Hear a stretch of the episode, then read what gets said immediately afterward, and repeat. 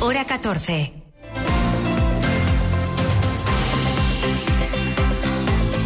Lo que pasa. Lo que importa en Asturias. Pablo Canga. Buenas tardes. Si echamos la vista atrás un par de décadas, para la mayoría de los asturianos las escuelas de 0 a 3 años no eran ni siquiera un concepto. Hoy, en cambio, para muchas familias es difícil concebir su día a día sin la asistencia de unos equipamientos públicos cuya organización, como red de titularidad autonómica y convocación de servicio universal, ha dado hoy un paso adelante sin retorno. El Gobierno del Principado ha reunido esta mañana a una treintena de alcaldes, entre ellos los de algunos de los municipios más poblados de la región, pero también muchos pequeños municipios rurales para la puesta de largo de una red que ya se ha bautizado oficialmente como Les Escuelines. Lo que se ha hecho esta mañana es firmar el compromiso de adhesión de estos 30 ayuntamientos a la nueva red. Con esta firma estamos eh, impulsando una red autonómica pública y gratuita para el primer ciclo de infantil. Sin lugar a dudas estamos siendo pioneros en España y, y es algo que nos enorgullece al Gobierno enormemente. Creamos 31 escuelines con 822 plazas públicas. Por un lado, asumimos las 16 que estáis construyendo, algunos de vosotros, para abrir eh, este año y además el Principado hará otras 15 en centros educativos públicos. Necesitamos seguir extendiendo la red para que ningún niño o niña se quede sin plaza es la consejera de Educación, Lidia Espina, anfitriona esta mañana junto al propio presidente del Principado, Adrián Barbón, que ha querido que este acto se celebrara en la sede principal de su gobierno, la de presidencia, un gesto que habla de la importancia que le da a este proyecto que ha calificado ya como el más transformador del que es su segundo mandato. Hoy, les escuelines en el arranque de hora 14 Asturias.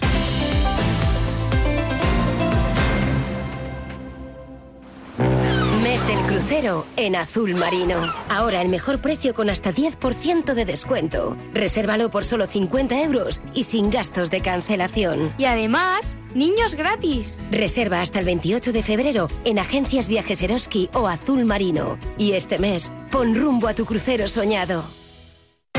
Hora 14.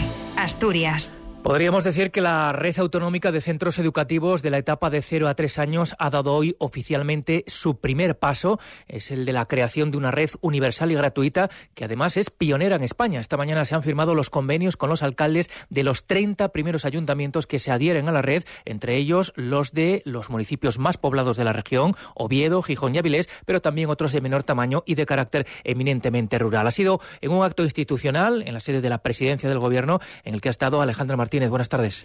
Buenas tardes, Pablo. El presidente del Principado, Adrián Barbón, ha destacado en su intervención que les escuelines, que es como se ha dado en llamar esa red de centros autonómicos de la etapa educativa de 0 a 3 años, suponen el proceso más transformador puesto en marcha por el gobierno asturiano en esta legislatura. Y es que, aun habiendo tenido noticias tan importantes como la llegada de la alta velocidad ferroviaria o la puesta en marcha, eh, según ha destacado el propio presidente de la, de la plantona de Cogersa, les escuelines son una medida muy relevante dentro del reto demográfico, que además suponen un avance muy importante en conciliación y cohesión territorial. Pero por muchas razones yo creo que este proyecto es singular, lo distingue de los demás y es un proyecto de transformación de la propia comunidad autónoma. Es una medida relevante porque ponemos en marcha hechos concretos frente al desafío demográfico. Damos un salto de gigante para ayudar a fijar población en el medio rural, facilitar que la población pueda trabajar y criar sus hijos allí donde quiera. También es un elemento de conciliación esencial para facilitar esa capacidad de las familias de conciliar la vida familiar y laboral. Esta red va a reforzar la cohesión territorial porque busca un equilibrio entre el oriente, el centro, las cuencas y el occidente de Asturias. Las dos prioridades de esta red pública universal y gratuita, según señaló la consejera de Educación Lidia Espina, son la ruralidad, llegar a todo el territorio para que las familias tengan las mismas oportunidades, vivan donde vivan, y en los núcleos urbanos acabar con las listas de espera, un problema que sufren Gijón, Oviedo y Avilés, por ejemplo. Sus regidores se han mostrado hoy muy satisfechos por este primer paso, que supone que el Principado asuma una competencia propia que hasta ahora estaban soportando los ayuntamientos para la alcaldesa de Avilés, Maribí Monteserín, será bueno para todos y esta red, pionera en España, hará de Asturias el mejor lugar para tener hijos. Hay un, un procedimiento, un camino definido que yo creo que es bueno para todos, para los educadores, para las familias, para los ayuntamientos y para el Principado. Y bueno, una vez que ya la red esté completa y por lo tanto este servicio sea universal y gratuito en Asturias, pues yo creo que Asturias se convierte en el lugar mejor de España para tener hijos. Nos tenemos que felicitar todos porque es un día muy importante. Satisfecha, contenta, ha dicho que estaba también por esta puesta en marcha de la red de les escuelines la alcaldesa de Gijón, Carmen Morillo. Es un día histórico porque, porque teníamos que llegar y ya a este punto sí o sí. Llevará un tiempo, pero yo creo que el paso de hoy lo que significa es que esto es irreversible y yo por eso en, como Ayuntamiento de Gijón estoy contenta. Por cierto que ambas alcaldesas han recordado hoy a Aníbal Vázquez que como alcalde de Mieres destacaron fue muy activo en esta reivindicación de los ayuntamientos. Y por su parte, el alcalde de Oviedo, Alfredo Canteri, ha destacado la importancia de que los ayuntamientos dejen de soportar un gasto que él ha cifrado en 2.000 euros por niño al año. Un gasto, insiste, que no les correspondía. Era un tema que venimos pidiendo desde hace años unos costes eh, que estaba soportando el ayuntamiento que no procedía, que tenía que ser el Principado. Entonces eh, es un momento que, que, se están cumpliendo las expectativas que teníamos y estoy convencido que el Principado va a cumplir con lo prometido. En esta primera fase la intención es abrir 31 escuelines entre septiembre y diciembre en 30 concejos con un máximo de 822 plazas. Gracias Alejandra. Casi de forma simultánea a este acto en la sede de presidencia, otro grupo de representantes de los gobiernos municipales asturianos estaba citado en Oviedo con la consejera de salud, con Conchita Saavedra, en el marco de esa ronda de reuniones para presentar su plan de reordenación del mapa sanitario asturiano. La audiencia no era nada fácil entre los alcaldes, varios del Partido Popular, a los que no les entusiasma la idea por decirlo suavemente, en la integración de áreas, regidores como Gema Álvarez de Ibias o José Luis Fontaniella de Cangas de Narcea ven un engaño y a medio plazo, dicen, supondrá el desmantelamiento de los centros sanitarios de las salas. Lo que se está tratando es eh, de engañarnos diciendo que vamos a tener más servicios, pero no es así, es porque simplemente nos van a meter en un área con Oviedo, pero Asturias no va a tener más servicios y yo a día de hoy tengo todos los servicios que el SESPA tiene en Asturias. Lo que están tratando de hacer es quitar los médicos de los hospitales comarcales y llevarlos al al, hospital de, Oviedo, que les firmemos eh, eso y nos negamos eh, en rotundo. Los servicios se van a mantener, la pregunta es en qué hospital. Es bastante evidente que los recursos, tanto profesionales como económicos, se derivarán a, aquel hospital más fuerte, quedando eh, más débil y en detrimento de, los comarcales como es el de Cangas de Narcea. Ese es el miedo. Pues en desmontar este discurso y en convencerles de lo contrario ha tenido que aplicarse la consejera de Salud, Conchita Saavedra, que dice que no se trata de cerrar hospitales, insiste en esa idea, tampoco de privarles de medios, sino precisamente que se trata de reforzar su papel. Si se hace una reorganización del mapa sanitario, precisamente es para mejorar la situación eh, en esas zonas comarcales, para potenciar los hospitales comarcales. En este decreto estamos hablando de los puestos de difícil cobertura y lo que pretendemos es darles un complemento, un complemento económico o un complemento de que el tiempo trabajado en esos puestos de difícil cobertura les cuente más para precisamente para su carrera profesional. Yo creo que son todo medidas eh, para profesionales que van a ser más atractivos determinadas zonas y en este caso las zonas comarcales. ¿no? En todo caso, no todo han sido críticas a los planes de la Consejería de Salud. Los hay alcaldes que ya venían convencidos de casa, como la del Franco, presidenta además de la Federación Asturiana de Concejos, Cecilia Pérez, que además de antes de escuchar las explicaciones de la consejera, descartaba agravios entre territorios y concluía que los temores de algunos de sus colegas no tienen fundamento. No hay nada que temer y lo que hemos visto hasta el momento pues no parece bien. Es algo necesario que tenemos que hacer y creo que va a hacerse bien.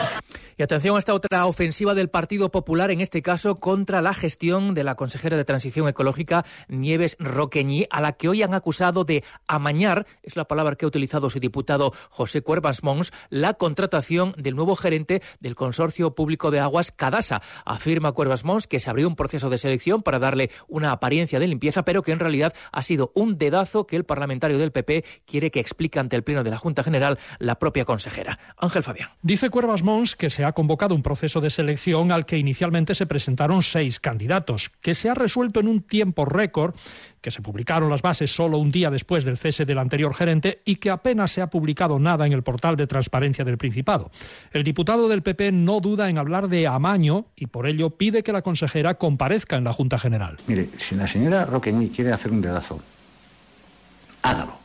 Si usted quiere poner una persona de su confianza, hágalo pero por favor, no monten este paripé de hacer un proceso de selección eh, aparentemente limpio cuando el candidato ya estaba eh, decidido por la señora Roqueñi antes de, convocar el procedimiento. que, no sé, yo no sé qué más puede hacer en tan poco tiempo, ¿no?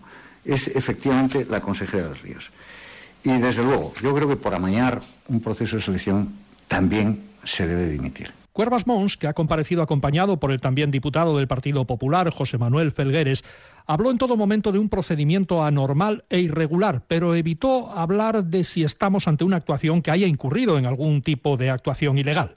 Ha llegado a reconocer que se trata de un contrato de alta dirección, por lo que podría ser cubierto mediante un simple nombramiento, pero critica que se le haya querido dar un aspecto de transparencia para lo que, a su juicio, ha sido un simple dedazo. La respuesta del Gobierno a esta denuncia acaba de llegar. El Principado califica de falsas y de extremadamente graves las acusaciones e insinuaciones vertidas en este sentido por el Partido Popular. La Consejería de Transición Ecológica mm, dice que eh, el procedimiento de selección en Cadasa ha respetado de manera rigurosa los principios de libre concurrencia, de publicidad y de transparencia y que el procedimiento ha seguido además los acuerdos adoptados por la Junta de Gobierno de este consorcio.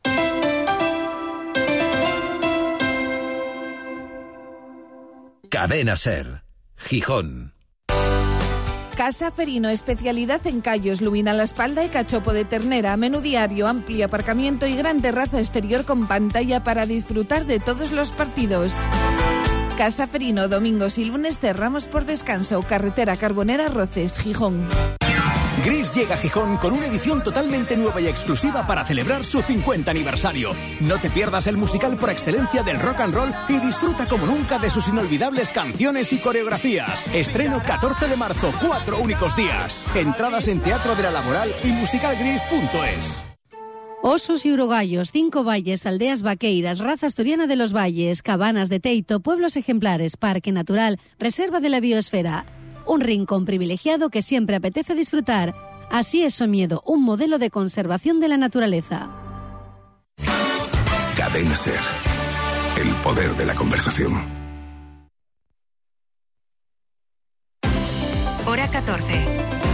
Asturias. Dos y 18 minutos de la tarde, la niebla y las nubes bajas de esta mañana parecían anticipar la posibilidad de lluvia hoy en Asturias, que más quisiéramos, nada más lejos de la realidad. De hecho, la previsión ya nos decía que hoy no iba a caer, no va a caer ni una gota de lluvia y por la tarde incluso se espera que se abran claros. Son malas noticias por muchos motivos y no son el menor las condiciones de calidad del aire, que es mala en toda la Asturias urbana. Muchas de las estaciones que miden las partículas en suspensión en la atmósfera arrojan hoy datos preocupantes preocupantes. En Gijón, calidad mala en cuatro de los seis puntos de muestreo. En Argentina, Castilla, Constitución y Lauredal. También en la zona del Matadero de Avilés y en Salinas, en Castrillón. Y en Oviedo, como es habitual, en Ventanielles y todo el entorno del Palacio de los Deportes. En esta situación sigue, por lo tanto, en vigor desde que el sábado se activará el protocolo por episodios de contaminación. De momento para Oviedo y para Gijón. Una de las medidas es, por ejemplo, la limitación de velocidad en muchas carreteras de titularidad estatal y autonómica en el centro de la comunidad. El caso es que la coordinadora ecologista de Asturias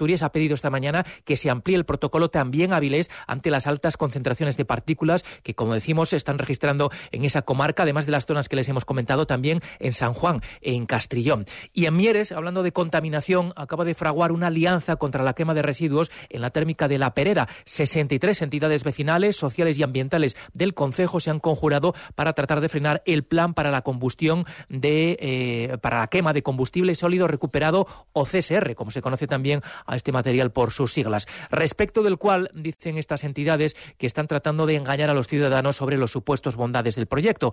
Anuncian movilizaciones para parar los planes de Cogersa y de unos al respecto, como aseguran ya se han frenado planteamientos similares en otros lugares de España. Además, preparan también recurrir a la vía legal y su intención es invitar al ayuntamiento a que se sume tanto a las movilizaciones como al resto de acciones en defensa de la salud de los vecinos de Mieres. Agustín Menéndez es el presidente de una de las asociaciones más implicadas, es la Asociación de Vecinos de Baña. Por mucho que no lo quieran adornar, pues bueno, esto va a ser una incineradora encubierta.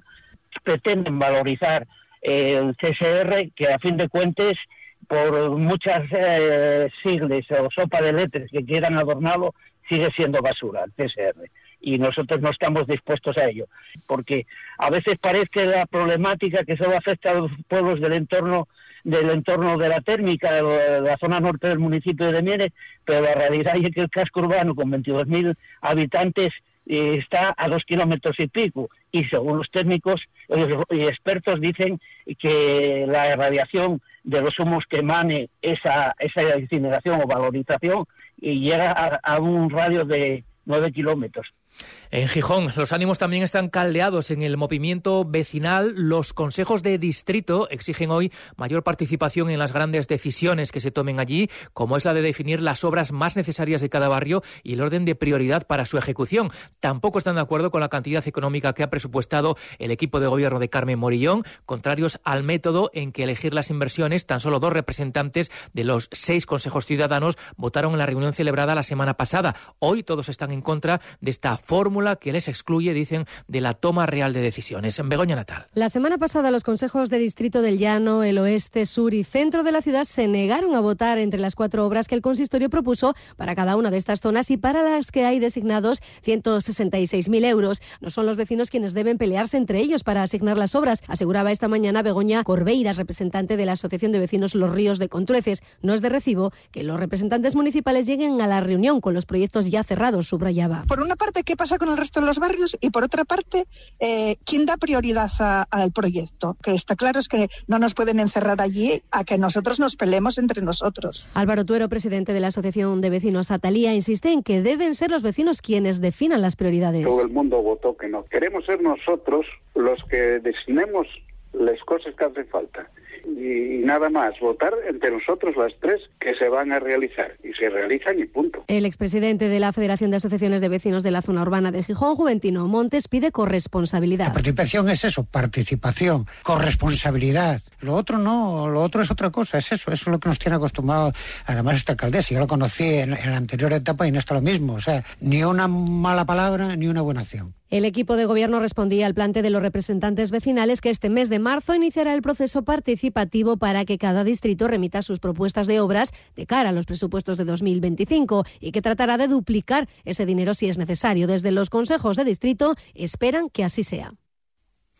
Los abogados de turno de oficio por fin serán compensados por sus guardias. La Consejería de Hacienda ha comunicado hoy que ha tramitado ya la resolución para que estos profesionales del derecho cobren por estar disponibles para asistir a las personas detenidas durante sus guardias. Serán algo más de 90 euros por cada día de guardia y se elevará hasta los 104 euros por cada caso que atiendan. El Principado lo ha presentado hoy como un paso más en la mejora de la calidad del servicio de justicia gratuita. Y esta mañana ha trascendido el fallecimiento de la gijonesa Yolanda Fernández Robledo. Es la madre de Germán Fernández, lo recordarán, el joven víctima de una brutal paliza en la zona de Copas de Fomento en Gijón en el año 2017, a consecuencia de la cual sufre graves secuelas neurológicas, muchas de ellas irreversibles y que le condicionan como persona dependiente. Ella era desde aquella fatídica noche el apoyo indispensable para su hijo y la persona que lideró la batalla para que los agresores del mismo fueran justamente castigados. Yolanda estaba enferma desde hace tiempo, hoy ha fallecido en el hospital de Caboñes. Además de Germán, tenía otras dos hijas.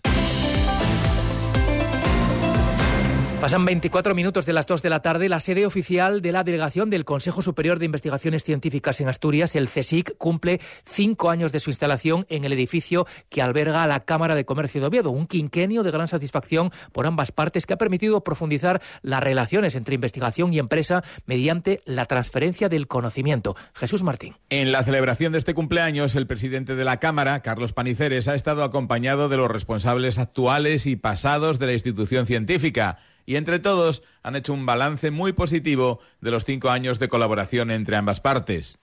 Entre los hitos más relevantes destacaron la puesta en marcha de los transfer de la Cámara, encuentros que reúnen a investigadores, empresas y representantes de la Administración Pública para abordar temas de especial interés para Asturias. La directora del CSIC en Asturias, María Fernández, destacó la importancia de esta relación para la transferencia del conocimiento, algo importantísimo para favorecer la divulgación científica y que los avances investigadores lleguen a las empresas a través de la I I. Fernández aprovechó el acto para anunciar que el traslado definitivo del IPLA, el Instituto de Productos Lácteos, a su nuevo edificio de la Corredoria, tendrá lugar entre mayo y julio, insistiendo en la fuerza e impulso que este cambio le dará a la investigación en el Principado, con sinergias con el UCA o el INCAR. Una plantilla de 21 investigadores para un centro pues supone nuevos proyectos que se impulsarán y, se pondrán en marcha. El año que viene se incorporarán dos investigadores nuevos a la plantilla del IPLA, uno de ellos un Ramón y Cajal, con lo cual esto para un centro supone sin duda pues eso, participación en nuevos proyectos, nuevos contratos con empresas y esto lleva asociado pues personal, nuevas personas que harán la tesis doctoral con nosotros, nuevos contratos. Esto supone seguir creciendo, sin duda. Actualmente las instalaciones cuya construcción ya ha finalizado se encuentran a la espera de la licitación del mobiliario necesario para su puesta en marcha. La Policía Nacional acaba de hacer balance de sus últimas operaciones contra el tráfico de drogas en la cuenca de Enlalón, con varios éxitos en las últimas semanas. El viernes pasado, esa redada que ya les contamos aquí en La Felguera, en un establecimiento hostelero en la Plaza Setsa, en la que fueron detenidas varias personas e incautadas importantes cantidades de varias drogas. Esta mañana se ha dado a conocer otra operación de hace ya varias semanas, del 30 de diciembre, en el que fue detenido un hombre de 72 años en el entrego al que se le incautaron más de 4 kilos de hachís, además de una pistola. Igualmente, también informa la policía de que ha sido localizada y desmantelada una instalación de plantación de marihuana ubicada en la localidad de Limosnera en perfecto estado de uso. Todos los detenidos por estos hechos han pasado ya a disposición judicial. Les contábamos también esta mañana que los payasos de Hospital de Clauntigo han sido galardonados con el premio O de Honor de 2024. Es el galardón honorífico que les conceden las empresas de artes escénicas del Principado. Clauntigo lleva 15 años de trabajo sin ánimo de lucro en hospitales de toda la región, en colegios, incluso en centros de mayores. El coordinador de este colectivo, Fran García Bernardo, dice que les hace especial ilusión un reconocimiento que viene de los profesionales de las artes escénicas. Nos hace especial ilusión que sean ellos, estén Asturias y los artistas, los que también nos reconozcan, ¿no? Eh, la labor que hacemos porque efectivamente si es artística, ¿no? Pretende serlo y desde, desde ese espacio, desde la figura del payaso, eh, que hay mucho, hay mucha poética, mucho arte, pues queremos llegar, ¿no? A, a los niños y no tan niños, eh, bueno, pues para un poco alegrarles un poco la estancia en el hospital. Siempre es un espacio y un lugar, pues que complicado. Ya conocemos un nombre seguro en la gala de entrega de los O el próximo 2 de febrero. Vamos con los deportes. Cali González, buenas tardes. Buenas tardes. En la jornada 24 el Sporting sintió por primera vez en esta temporada lo que es perder un partido en el Molinón. Una derrota cruel con un gol polémico y otro en propia meta frente a un rival directo como el Racing de Ferrol que vuelve a arrebatarle el segundo puesto al Sporting. Los gallegos ganaron remontando, algo que para el centrocampista Nacho Méndez fue un fallo de madurez del equipo. Creo que hemos perdido el partido por inmadurez. Creo que hemos vuelto a perder el partido por inmadurez, igual que nos pasó en, en Eibar. Una vez que te, que te pones por delante, no, no puedes dejar que te, que te den la vuelta. Creo que hemos sido bastante inmaduros y no, no hemos sabido llevar el ritmo del partido en algunos momentos. Son cosas de las que tenemos que aprender. Creo que es un momento para ser muy autocríticos. El partido de ayer dejó el debut del delantero Mario González. Antes del derby, los blancos visitarán Zaragoza el próximo lunes y por su parte el Oviedo repetirá como local, afrontará su partido el domingo en el Carros Tertiere contra el Eldense. Los azules, que cuentan hoy con su segundo y último día de descanso, se encuentran en puestos de playoff, son sextos, una posición que podrían perder si esta noche el Valladolid gana al Racing de Santander. La racha del equipo es espectacular y tras la victoria contra el líder, el vestuario cree en poder hacer algo grande esta temporada, así lo admiten los propios protagonistas. Y por otro lado, salvo sorpresa, Luismi no saldrá el mercado de invierno. La intención del club es que la plantilla se quede como está y el mediocentro, que se está recuperando de su lesión, volverá a la dinámica del equipo pronto para acabar la temporada en el conjunto azul. Solucionada su continuidad a corto plazo, a partir de ahora veremos si ambas partes llegan a un acuerdo para su renovación, porque el centrocampista termina contrato el próximo 30 de junio. Le están costando cierto trabajo abrirse paso al sol entre las nubes y nieblas de esta mañana en Asturias, pero la previsión dice que esta tarde los cielos quedarán poco nubosos. En cualquier caso, lo que es seguro es que no va a llover y que además las temperaturas están de nuevo en valores inéditos. 22 grados y medio ahora mismo es la temperatura que marca el termómetro en Castropol, por ejemplo.